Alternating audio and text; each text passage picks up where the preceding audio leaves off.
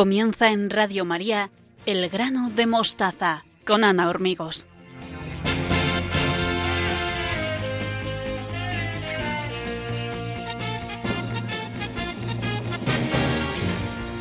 Sean todos bienvenidos. Les saludo con mucho cariño en mi nombre y en el de todos los que formamos el equipo del programa. Estamos encantados de compartir estos momentos con todos ustedes, los que nos escuchan en directo y los que nos siguen a través de los podcasts. Estamos en Twitter y Facebook en la dirección arroba elgranomostaza. Hoy Beatriz Hormigos y Victoria Melchor explican la necesidad de formar la recta conciencia. Belén Herrero nos descubre una historia que tiene que ver con la etimología en nuestras vidas.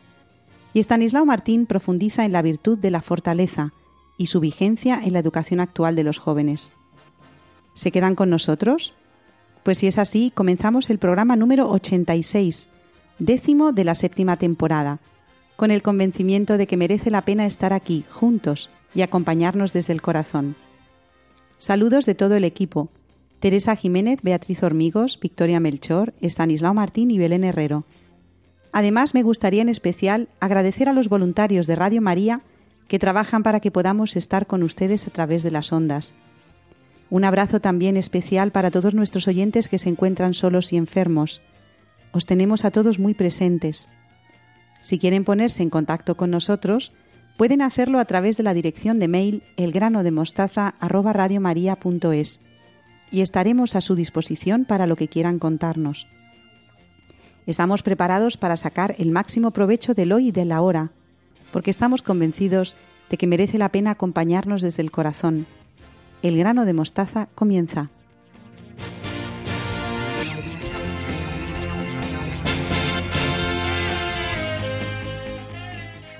Abrimos el programa de hoy con nuestras queridas colaboradoras Beatriz Hormigos y Victoria Melchor. ¿Cómo estáis?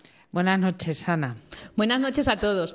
Recuerdo a todos nuestros oyentes que en el último programa hablamos de la importancia de la reflexión a la hora de inculcar en nuestros jóvenes un espíritu combativo que les ayude a luchar con el fin de convertirse en jóvenes de provecho. También anticipamos en el programa anterior que la reflexión está directamente relacionada con la conciencia y con el sacramento de la confesión. Y es de todo esto de lo que vamos a hablar en el programa de hoy, si te parece, Ana. Creo que es una idea estupenda, principalmente ahora que comenzamos el periodo estival y tenemos un poquito más de tiempo. Pues debemos diferenciar dos términos muy parecidos que nos pueden llevar a confusión, conciencia y consciencia. Eh, según la RAE, se, se define la conciencia como la capacidad del ser humano de reconocer la realidad circundante y de relacionarse con ella. Existen muchas teorías que intentan explicar qué es y cómo funciona la conciencia humana. Todas ellas coinciden en que es el fruto de la interacción del sujeto con el entorno que le rodea, donde aprende por ensayo-error lo que está bien y lo que está mal. La conciencia está ligada a los procesos psicológicos básicos de atención, percepción y memoria. La atención selecciona el estímulo más relevante en ese momento. La, la, percepción hace que ese estímulo sea identificado según nuestras creencias alojadas en la memoria. Creo que es urgente hacer que nuestros jóvenes reconozcan la realidad que les rodea y sepan relacionarse con ella. Ya hemos hablado en el programa del mal que están haciendo las redes sociales como forma de conocer la realidad y las relaciones. Sí, y esto la verdad es que tiene mucha importancia para saber cómo los jóvenes están incapacitados para relacionarse entre ellos, sobre todo de una manera sana y natural. Y yo creo que la causa principal son eh, las relaciones que, tienen en redes sociales que se hallan completamente deformadas, porque son relaciones virtuales en las que no existe un diálogo cara a cara, no podemos eh, ver eh, la expresión de la, de la, otra persona, lo que se comunica no verbalmente, aparte también con la, con la voz, simplemente es a través de unos mensajes que, como sabéis, lo escrito le podemos dar una interpretación completamente errónea a la intención que esa persona quiere, quiere decir. Y esto, la verdad, es que es un gran problema en los jóvenes de hoy. Bueno, pues una vez que hemos caído en la cuenta de que la conciencia nos permite reconocernos y reconocer lo que nos rodea, ¿dónde vamos ahora, Beatriz? Pues vamos ahora a explicar lo que es la conciencia, que se define como el conocimiento del bien y del mal que permite a la persona enjuiciar moralmente la realidad y los actos, especialmente los propios. Decía el matemático y filósofo Blaise Pascal que la conciencia es el mejor libro de moral que tenemos, pues es la capacidad que tenemos las personas para saber qué actos, pensamientos, palabras y situaciones son correctas y cuáles no. Es un concepto moral y ético y no tiene nada que ver con los procesos de atención o percepción, que pertenecen, como hemos dicho antes, a la conciencia. Para los filósofos, la conciencia es una virtud, pues la persona que tiene conciencia es una persona con valores morales y que intenta vivir de acuerdo a unas normas básicas de respeto y equilibrio. Hay una necesidad muy grande, Beatriciana, de formar la conciencia recta, sobre todo desde que, desde que, los niños son pequeños, para que luego, como jóvenes, tengan claro muy bien qué es el bien y qué es el mal y algo que ahora está totalmente difuso. Hay una línea ahí en que no sabemos qué es lo bueno, qué es lo malo. Y sin embargo, nosotros los católicos tenemos como una, una, guía muy certera, que son los mandamientos de la ley de Dios. Siempre se los ha visto como, como algo eh, impositivo, prohibitivo, y sin embargo, si los analizamos eh, claramente, vemos que es para el, bien de, para el bien del hombre. El no matarás, no hace falta que nos den un mandamiento. Todo el mundo sabe que matar y, y robar no está bien, es un hecho objetivo que está mal y que no hace falta que, nos lo den en los mandamientos. Otro ejemplo clarísimo que, tenemos es el aborto. Es algo que está mal y sin embargo la sociedad desde hace muchísimos años nos lo intenta vender como un derecho. Hace unas semanas en Estados Unidos, bueno, pues se ganó una batalla muy importante a favor a favor de la vida prohibiendo el aborto. Lo que generó en ese momento de disputas, de incluso yo eh, llegué a oír en las noticias como la gente con odio se expresaba con odio porque les estaban quitando un derecho. No, es que es un mal y es un mal objetivo que es matar. Me parece que el tema de la conciencia nos va a dar mucho de qué hablar. No sé si nuestros oyentes son conscientes de la importancia de este asunto en la educación de nuestros jóvenes. Verás, Ana, la conciencia desempeña dos funciones. Ayudar a la persona a decidir lo que es correcto y cómo lo decide. Estos dos conceptos se denominan conciencia ética y toma de decisiones ética. La conciencia ética se refiere a nuestra capacidad de reconocer los principios y los valores éticos. Nuestra conciencia, según Santo Tomás de Aquino, implica la capacidad de la mente humana para comprender el mundo en términos morales. Esto habla de lo consciente que es el individuo sobre sus puntos de vista morales. Para Aristóteles, la conciencia es la capacidad de evaluar una situación para poder actuar con rectitud en esas condiciones. Una conciencia bien formada e informada nos permite comprendernos a nosotros mismos y a nuestro entorno y comportarnos adecuadamente. Según el Catecismo de la Iglesia Católica, la conciencia es un juicio de la razón por el que la persona humana reconoce la cualidad moral de un acto concreto que piensa hacer, está haciendo o que ha hecho. Si ya os acordáis, en, otro programa anterior comentábamos también eh, esta capacidad de reflexión que tenemos que tener y está muy unido a lo que dice Beatriz, a la conciencia. Yo para tener conciencia primero me tengo que formar, pero también tengo que reflexionar sobre los actos que hago o incluso que hacen, que hacen otros. Es cierto que hay muchas personas o que a veces podemos tener la impresión de que en esta vida pasamos y que no hay nada más y nada más allá. Nosotros como católicos sabemos que hay eh, creemos en, otra vida y hay que mm, la tenemos que vivir a tope en el buen sentido.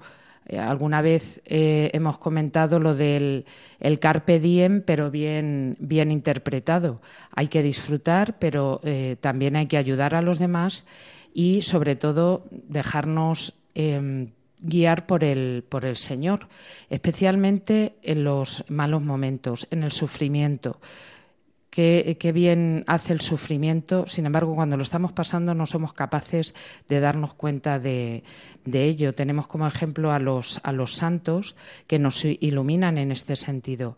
Y yo, perdonadme que mm, siempre, siempre vuelvo al mismo ejemplo.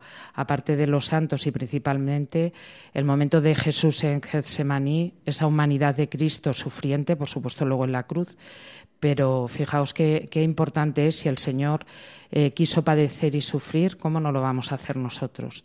Tenemos que ser conscientes para saber interpretar ese sufrimiento como una fuente de gracia y de vida. Pues vamos a ir terminando y para ello vamos a analizar las funciones de la conciencia, si os parece, Beatriz. La primera de ellas es percibir el bien y el mal para actuar de manera correcta ante una situación. Por ejemplo, a un joven le invitan sus amigos a ver una película pornográfica. Si tiene una conciencia formada, se dará cuenta de que no está bien hacerlo. Pero si no la tiene bien formada, dirá, no hay nada malo, ¿no? Todo el mundo las ve. Una vez que sabemos lo que está bien y lo que está mal, debemos ser valientes para hacer el bien y evitar el mal. En el primer caso, sentirá la fuerza para elegir, no voy, mientras que en el segundo dirá, pues sí que voy porque no pasa nada. Cuando tenemos la conciencia formada y actuamos de acuerdo a lo que está bien o está mal, el resultado se traduce en emitir juicios sobre la bondad o maldad de lo hecho. En la conciencia bien formada habrá satisfacción por haber elegido objetivamente el bien, o sentirá remordimiento si no eligió conforme al juicio de su conciencia. Qué importante para ello, primero una, cosa que has dicho Beatriz, y es lo de emitir el juicio. Qué importante es esto, volvemos al principio. Hay que reflexionar sobre las acciones que, hacemos para poder emitir un, juicio, favorable o no favorable a nuestra acción. Cuanto más nos centremos en el bien, pues será mucho mejor para todos, porque además esa belleza que tiene el bien, no la tiene el mal. Y fijaos lo que, lo que os digo, el mal eh, se camufla muchas veces eh, con el bien y a los jóvenes les es muy atractivo todo lo que está alrededor del mal. ¿Por qué? Pues porque el demonio lo sabe hacer muy bien. Bajo esa apariencia de bien, de belleza que no, que no es tal, eh, se presenta así pues en el caso citado de la, de la pornografía y en otras muchísimas cosas en las que desgraciadamente nuestros jóvenes caen, pero siempre hay que guiarse por ese bien. Hay que reflexionar, hay que pararse, hay que emitir un, juicio y mostrar a los jóvenes la belleza de todo lo que nos, de todo lo que nos rodea. Son tantas cosas, pues en la adolescencia, la preciosidad de la amistad entre chicos, entre, entre chicas, ese, ese amor eh, casto y puro que se puede ir desarrollando la importancia de formar bien en, el conocimiento del cuerpo humano, que es, que es precioso. Entonces, eh, la tarea que tienen los padres y los, educadores es eh, apasionante, la verdad, no dejándose llevar eh, nunca ni inculcar esa libertad por encima de todo que se convierte en libertinaje, sino la libertad bien entendida que nos hace ser hijos de Dios. Bueno, pues es una pena porque hemos llegado al final de nuestro programa, pero dejamos a nuestros oyentes unas tareas para realizar con sus hijos estos días de verano.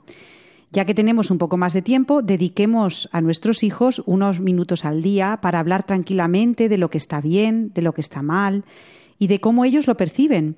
Para ello es deseable también sacar ejemplos de películas y libros en los que se puedan analizar los personajes y sus actos.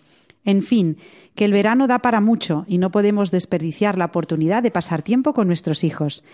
Solamente me queda daros muchísimas gracias a Beatriz Hormigos y a Victoria Melchor por estas palabras que nos invitan a trabajar por la felicidad de nuestros jóvenes. Muchas gracias, Ana. Gracias. Bueno, pues hasta el mes que viene a mis dos queridas colaboradoras y ustedes, nuestros oyentes del grano de mostaza, no se muevan, porque en un momento se une al programa Belén Herrero, nuestra latinista de familia.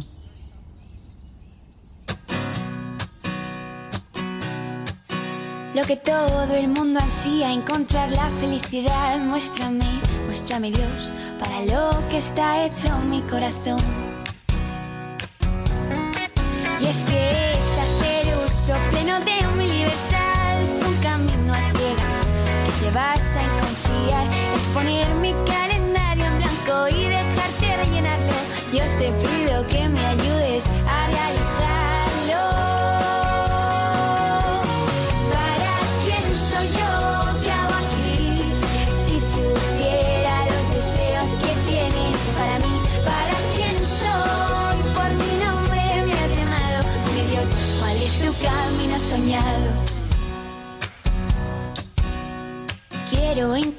Mi vocación, el molde perfecto de mi corazón.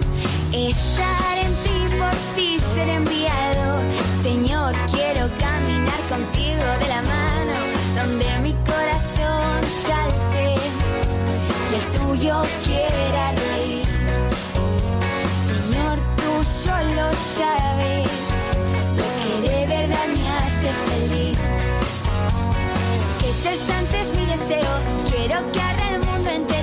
te pido que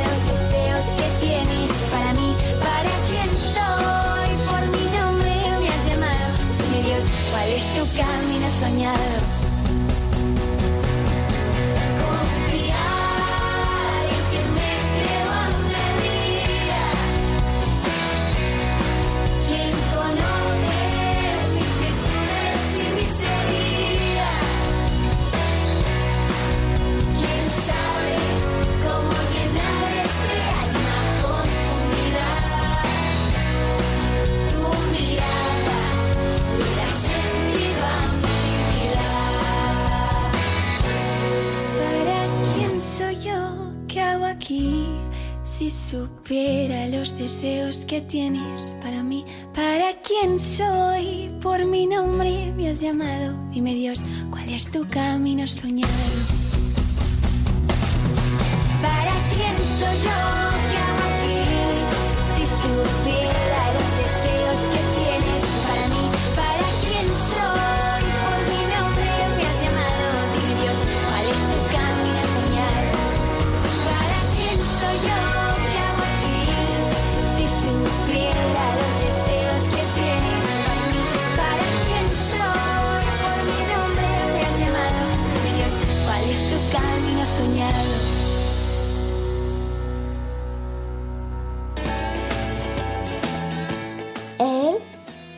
Grano de mostaza.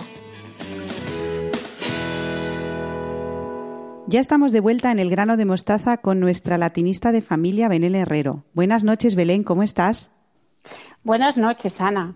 Muy bien, encantada una vez más de estar con todas las personas que nos escuchan y contigo, claro.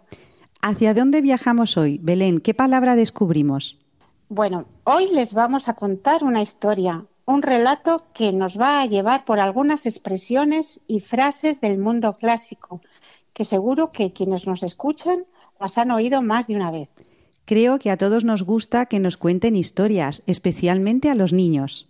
Pues empezamos y, como siempre, con tu gran ayuda cuento.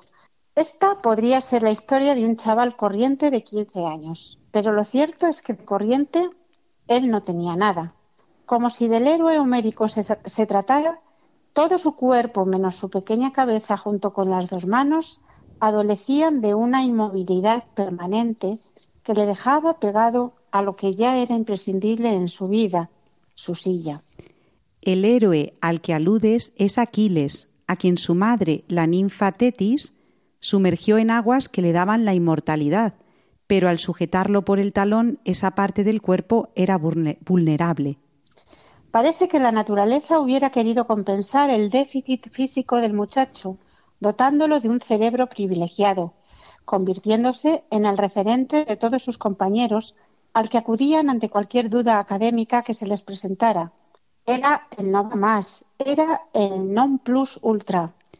El origen está en la décima de las doce pruebas de Hércules, los bueyes de Geriones. Durante su paso por el sur de España, Hércules separó dos montes creando el estrecho de Gibraltar. A cada lado levantó una columna con dicha inscripción, dando a entender que aquel era el límite del mundo conocido. Cierto era. Juan compensaba sus carencias físicas dedicando todo su empeño a lo que podía, que no era poco, el aprendizaje de todo cuanto estuviera a su alcance. Y aún así, sabiéndose el mejor de la clase, su actitud destaba mucho de la de aquel personaje que se creía el mejor. Esta es la historia del joven Narciso, quien despreciaba a los demás porque solo se quería a sí mismo. Nosotros, cristianos y educadores, tenemos que ser el antídoto para que esta plaga del narcisismo que con las redes sociales se ha generado y que se ceba especialmente en los jóvenes, cese y así los jóvenes vuelvan la mirada al mundo que los rodea. Y por increíble que pudiera parecer, tenía tal fuerza en su ánimo que el hecho de ver y no poder acceder a todo lo que pasaba delante de su vida no le sumía en absoluto en oscuras tinieblas. Esto nos recuerda en cierta medida a Tántalo, ese personaje que por los daños cometidos en la tierra fue condenado en el Tártaro, veía frutos y aguas sin poder acceder a ellos. De vuelta a casa, su madre especialmente comprobaba día a día cómo ese gigante en la escuela se tornaba pajarillo necesitado del último de los cuidados, hasta que con sus palabras, como si mantuviera la costumbre de los cuentos, lo dejaba en brazos de Morfeo. Morfeo es el dios de los sueños, hijo de Hipnos y encargado de llevar sueños a reyes y emperadores. Cierto día, en medio de una comida familiar, Juan, que no creía en los obstáculos, le soltó a sus padres lo que ya tenía en la cabeza desde hacía tiempo. Quería ir a estudiar a Madrid, quería ser juez. Ambos, los padres, se quedaron de piedra. Esta expresión nos lleva hasta Medusa, esa mujer con cabellos de siseantes serpientes que deja convertido en piedra todo aquel que mira. Deseando lo mejor para él, como no podía ser de otra manera, Aquella propuesta dejaba a los progenitores casi sin respuestas por todo lo que aquello suponía, y no eran pocas las voces que, a modo de cantos de sirenas, les disuadían de que pudieran llevar a cabo tal empresa con el hijo en semejantes condiciones. Las sirenas eran hermosas jóvenes que con su canto hacían que los marineros perdieran el rumbo y se precipitasen en el abismo, tal y como nos lo cuenta Homero en la Odisea. La idea de estudiar desde casa fue rechazada de plano por el joven. Como todos, quería ir a la universidad, tener el contacto de profesores y alumnos y sentir la experiencia de las aulas que tanto alegraban su vida. Por eso, la presencia de su profesor en la propia casa para convencer a sus padres, más que un paso hacia adelante, parece que, cual manzana de la discordia, dejó los ánimos de todos muy tocados. Este episodio es muy conocido en la literatura y en las artes.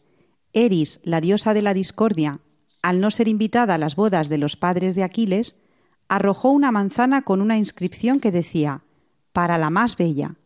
Claro, tratándose de diosas, es fácil imaginar que todas querían el título, pero al ser solo para una, la trifulca estaba servida. Se figuraba su madre por la noche amables situaciones en las que la vida y su niño fueran compatibles. Luego, con la luz del día, las borraba de su mente, arrepentida de haberse permitido tales concesiones. De alguna manera tejía el manto de Penélope, la esposa de Odiseo, que descosía por la noche lo que cosía por la mañana. De esta manera evitaba casarse con los pretendientes que la acosaban. Y llegó el fin, el final del curso, y con él las palabras de despedida que Juan pronunció ante profesores, padres y alumnos. Hubo espacio para el agradecimiento a todos, como no, para muchos recuerdos de anécdotas divertidas y para momentos de esos en que uno quiere tirar la toalla.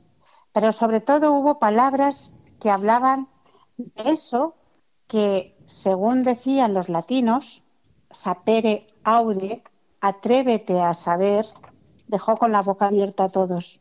Juan se mostraba una vez más completamente inasequible al desaliento. A nadie le cupo imaginar ya que Juan no iba a, emprender el camino con el que tanto había soñado. En esta vemos la actitud de seguir a seguir por los cristianos y recordamos las palabras de Génesis. Date cuenta de que yo estoy contigo, yo te protegeré por donde quiera que vayas y volveré a traerte a esta tierra. No te dejaré ni un momento hasta que haya hecho todo lo que te he dicho. Bueno, Ana, pues esto que parece un cuento no lo es. He tenido el privilegio de dar clase a una persona así. No he vuelto a saber nada de él, pero ya en primero de bachillerato sus miradas apuntaban alto. Por supuesto, contó con la ayuda de compañeros y profesores para que su día a día fuera un poco más fácil. Mis felicitaciones a todos ellos y me gustaría dedicar este programa a todos aquellos que cada día, por las razones que sean, luchan tanto para estar en la vida.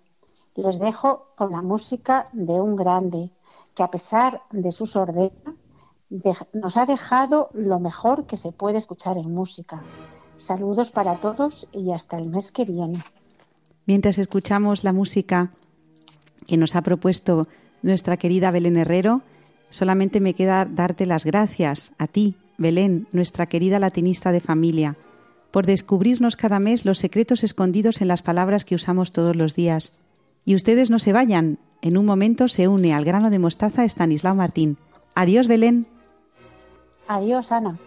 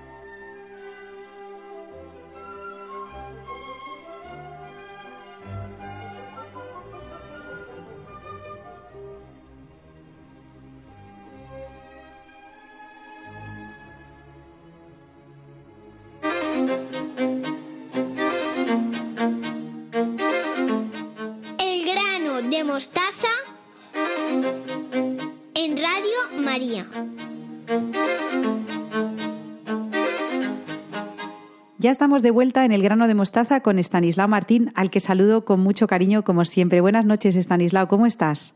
Muy bien, Ana. Aquí una noche más con nuestro programa y con nuestros oyentes, a los que yo también saludo cordialmente. Muy bien. ¿De qué vas a tratar en tu sección de hoy? Vamos a continuar con la virtud de la fortaleza a la cual ya dedicamos el programa del mes pasado. Me gustaría completar algunos puntos sobre los que ya hablamos, pero entiendo que hay que volver sobre ellos. Pues adelante, Stanislao, algo muy interesante nos dirás seguro. Bien, vamos a considerar dos aspectos. Por una parte está el hecho de que la actividad es la base práctica de la educación.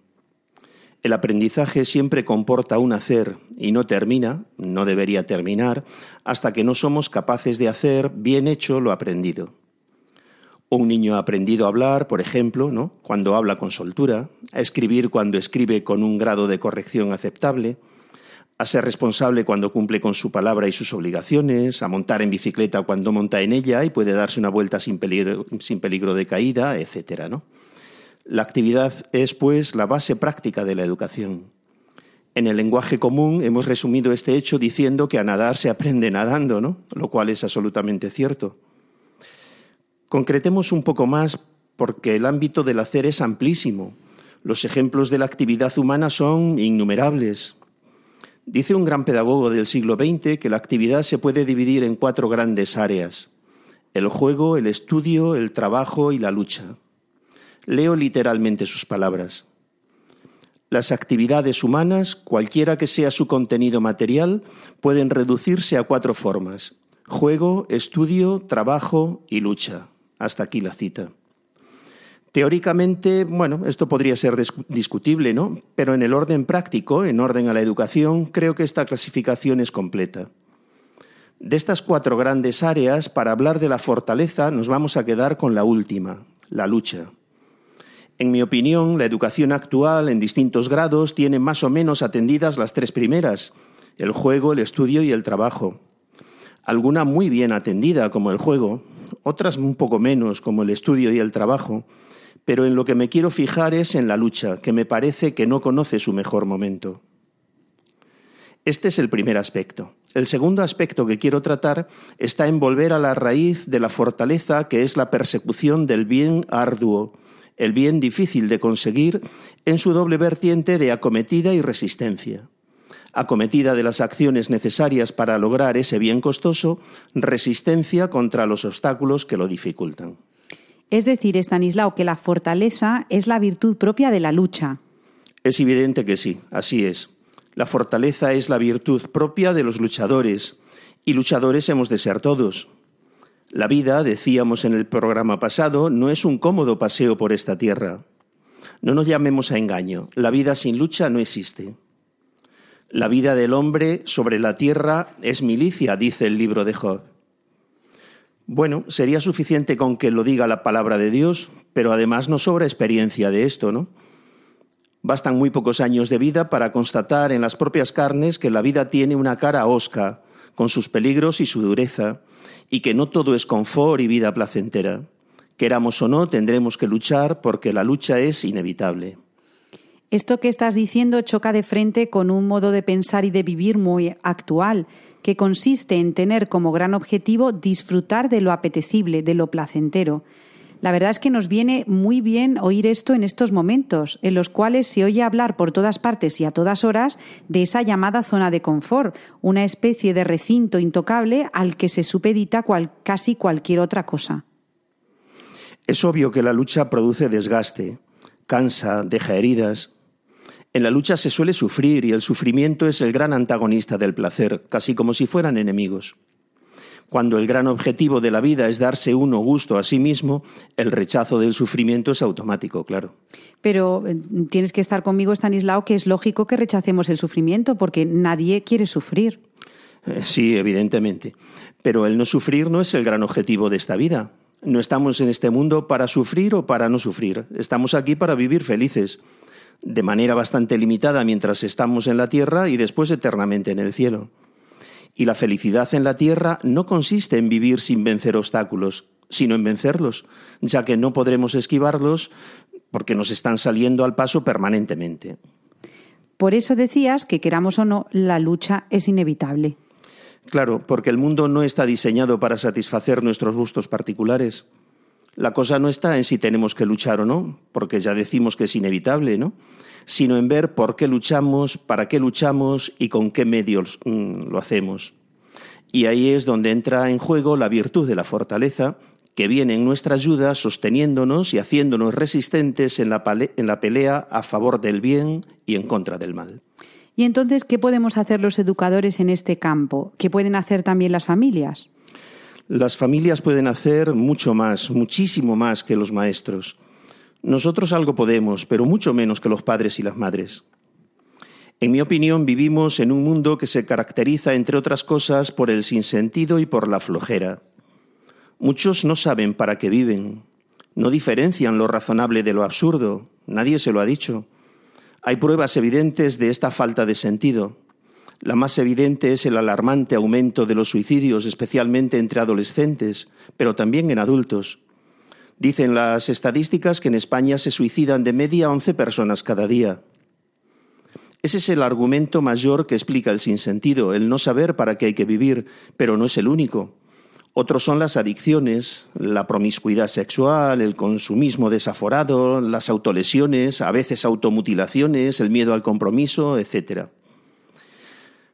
Ana, yo ahora voy a decir algo por lo que me pueden llover muchas críticas, pero me sé en la obligación de decirlo. Hoy es necesario masculinizar, mejor dicho, remasculinizar la familia y la sociedad. Entiéndase bien lo que digo, porque no estoy diciendo que haya que quitar nada a la mujer, nada que le corresponda por su dignidad de persona. Lo que sí digo es que el ejercicio de la feminidad no puede socavar el papel del varón, y tal como se está haciendo, lo está socavando. Todo este sinsentido del que hablaba es en buena parte consecuencia de la ausencia de varones luchadores. Quizá no lo veamos, pero hay una cuota importante que se debe a un feminismo erróneo que ha impedido, y por varias vías, que el hombre cumpla con las funciones que le corresponden en cuanto hombre. Unas funciones que la mujer o las cumple mal o no las cumple, normalmente porque no las advierte, no se da cuenta de su necesidad o bien porque se ve incapaz. La mujer en general, en cuanto mujer, hace su, su, papel lo mejor que puede, pero no tiene psicología masculina y no puede hacer de hombre. Por eso digo que es necesario masculinizar la familia y masculinizar la educación sin desfeminizarlas, porque hombres y mujeres no somos iguales sino complementarios. Y complementario significa que no somos completos. Ninguno de los dos sexos tiene todos los recursos que hacen falta para llevar a las personas adelante. Creo, Estanislao, que habrá entre los que nos escuchan quien diga que eso es ideología. Pues puede que haya quien lo diga, claro. Pero esto no es ideología, ¿eh? ni política ni religiosa, esto es antropología pura, la mejor antropología aplicada a los sexos, que es la que se deriva de la Sagrada Escritura, puesto que hombre y mujer los creó, dice el Génesis. Volvamos a la fortaleza. La fortaleza es la virtud de los luchadores, pero hoy los hombres apenas luchamos. Fuera de algunos ámbitos, como el deportivo, apenas damos la cara. Hoy la mayor carga de lucha cae en el lado de la mujer. La gran victoria del feminismo no ha sido la consecución de derechos para la mujer. Eso también ha sido victoria, pero esa no es la más grande. La gran victoria del feminismo ha sido, está siendo, haber implantado el criterio de que solo la mujer tiene motivos de lucha, de que las únicas batallas que merecen la pena son las que el feminismo ha determinado que se den. Y eso no es verdad. La fortaleza es para todos, luchadores hemos de ser todos, hombres y mujeres, pero cada uno desde, desde, nuestra manera de ver el mundo y desde nuestra manera de estar en el mundo. ¿no? Entonces, Stanislao, estás diciendo que hay un modo masculino y otro femenino de luchar. Sí lo hay. Esas dos vertientes de la fortaleza que comentábamos antes, atacar y resistir, se corresponden con los dos sexos. En el hombre predomina el ataque, en la mujer la resistencia. Cuando hablábamos de ello decíamos que se necesita más fortaleza para lo segundo, para resistir que para atacar. Por eso la resistencia es más meritoria que la acometida y por eso la mujer es más fuerte que el hombre. No hablo de fuerza física, sino de fortaleza moral, psicológica. Pero aunque sea más fuerte, es incompleta.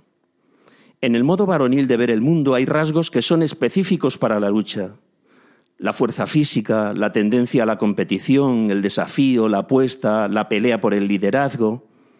Yo me pregunto, ¿por qué hay que renunciar a esto? ¿Quién ha dicho que sea malo? Habrá que razonar y depurar los motivos para competir, para desafiar, para luchar. Si se trata de motivos egoístas, dañosos o violentos, habrá que desterrarlos. Pero si de lo que se trata es de la custodia de los hijos, de guardar su inocencia, de formar a los jóvenes, de proteger a los ancianos, de desterrar errores, de descubrir embustes, de fomentar el bien y descabezar el mal. ¿Por qué hay que renunciar a todo esto? Eso digo yo, porque hay que renunciar a todo esto, Stanislao. Dices que en el aspecto de la resistencia la mujer es más fuerte que el hombre. ¿Es esa la causa por la cual se ha impuesto el feminismo sobre la visión masculina? No, el feminismo no se ha impuesto porque la mujer sea más fuerte en el sentido de resistente, sino por un principio ideológico marxista que es la lucha de clases aplicado a los sexos. La razón es ideológica y es perversa porque no se ajusta a la realidad de la naturaleza humana. La naturaleza no está planteada en términos de lucha de un sexo contra otro, como el feminismo se empecina en hacernos creer sin argumentos de peso. La lucha que exige la virtud de la fortaleza es para hacer el bien y desterrar el mal, como decía hace un momento.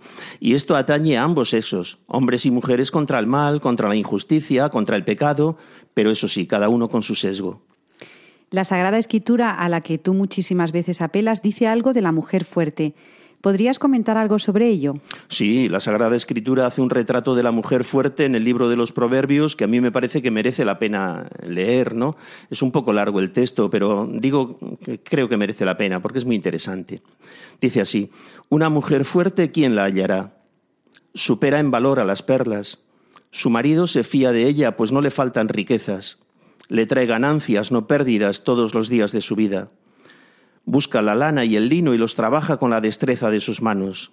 Es como nave mercante que importa el grano de lejos. Todavía de noche se levanta a preparar la comida a los de casa y repartir trabajo a las criadas. Examina un terreno y lo compra. Con lo que gana planta un huerto. Se ciñe la cintura con firmeza y despliega la fuerza de sus brazos. Comprueba si van bien sus asuntos y aun de noche no se apaga su lámpara. Aplica sus manos al uso, con sus dedos sostiene la rueca abre sus manos al necesitado y tiende sus brazos al pobre. Si nieva, no teme por los de casa, pues todos llevan trajes forrados. Ella misma se hace las mantas, se viste de lino y de púrpura. En la plaza respetan al marido. Cuando está con los jefes de la ciudad es respetado. Teje prendas de lino y las vende, provee de cinturones a los comerciantes, se viste de fuerza y dignidad, sonríe ante el día de mañana. Abre la boca con sabiduría, su lengua enseña bondad. Vigila la marcha de su casa, no come su pan de balde. Sus hijos se levantan y la llaman dichosa, su marido proclama su alabanza. Hay muchas mujeres fuertes, pero tú las ganas a todas. Engañosa es la gracia, fugaz la hermosura, la que teme al Señor merece alabanza. Cantadle por el éxito de su trabajo, que sus obras la alaben en público. Bueno, hasta aquí la cita. El libro de los Proverbios es un libro cuya redacción se calcula que se concluyó entre los siglos IV y III antes de Cristo. Este dato tiene su importancia. Que ese libro fuera escrito hace casi dos milenios y medio significa, entre otras cosas, que si tomamos los escasos elementos del ropaje cultural que el texto contiene, propios de su época, y los traducimos al momento actual, incluso si prescindimos de ellos.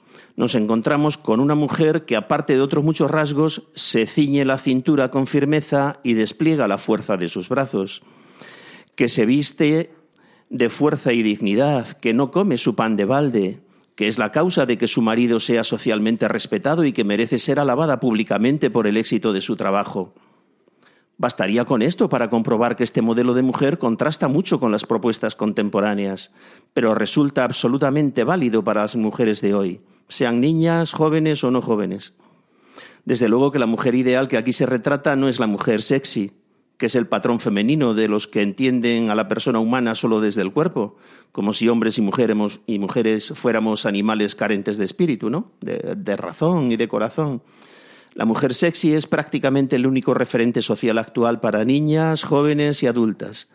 Una mujer cuyo mayor atractivo está en torno a sus atributos sexuales, que se exaltan y se exageran de manera impúdica y desproporcionada.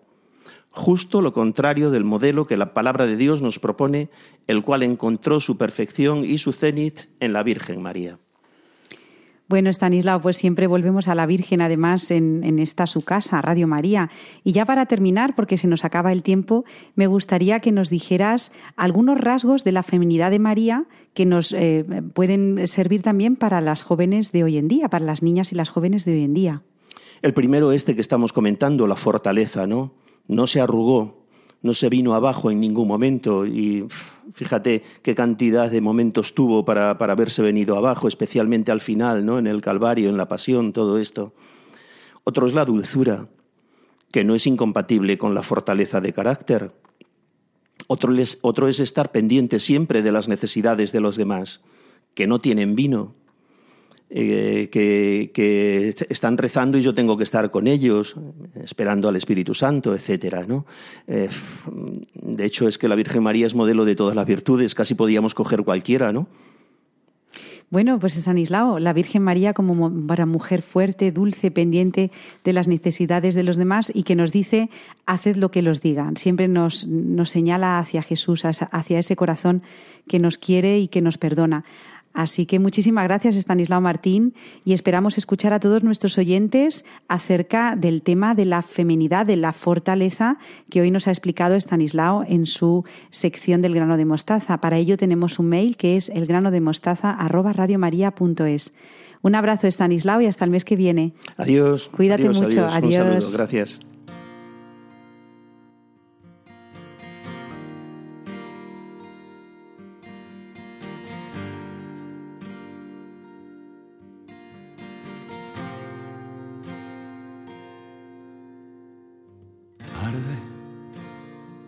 Fuerza en este frío, con todo el alma en vilo, buscando una razón. Tiemblan los muros de esta celda que no pueden intentar contener su corazón brazos cerrándose en abrazos. Un padre que dio tanto de un hijo que murió. Lloran reyes y tronos, lloran ante un hombre en la sombra, rezándole a su Dios.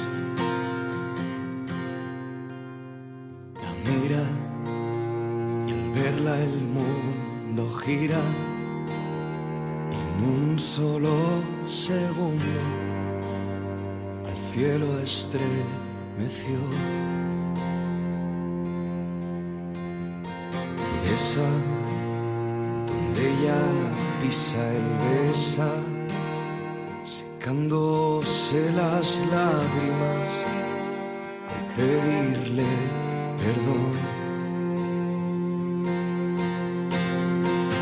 alza un paso firme al alba.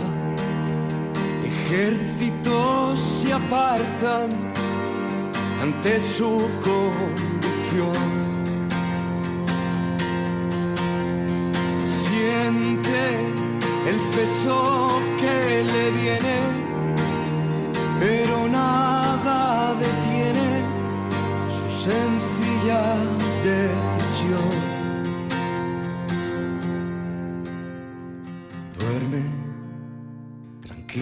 El niño duerme, sufre porque no puede darle algo mejor.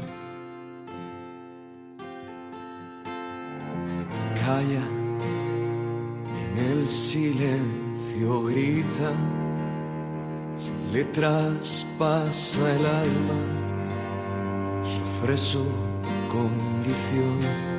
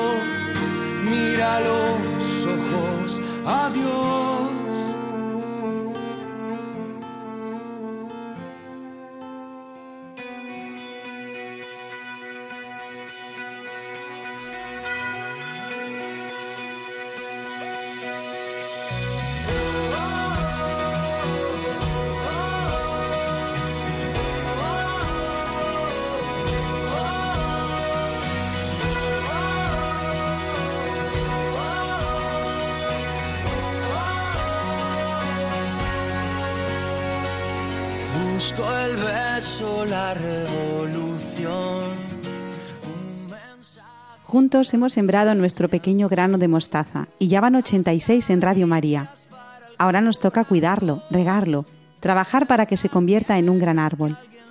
Gracias a Beatriz Hormigos y a Victoria Melchor por explicarnos la necesidad de formar la recta conciencia en nuestros jóvenes. A Belén Herrero por contarnos una historia que tiene que ver con la etimología en nuestras vidas. Y Estanislao Martín por profundizar en la virtud de la fortaleza y su vigencia en la educación actual de los jóvenes. Nosotros nos vamos hasta el próximo 3 de agosto de 2022, pero ustedes pueden quedarse en Radio María, la radio que acompaña el corazón. Seguimos a su disposición en la dirección de mail elgranodemostaza@radiomaria.es. Se quedan con los servicios informativos. Los llevamos a todos en el corazón. Cuídense mucho y adiós.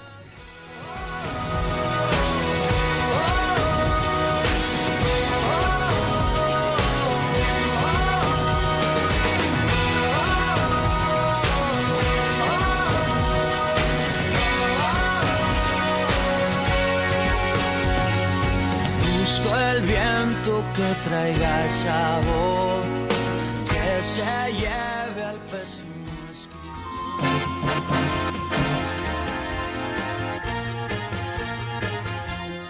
Han escuchado El grano de mostaza, un programa dirigido por Ana Hormigos.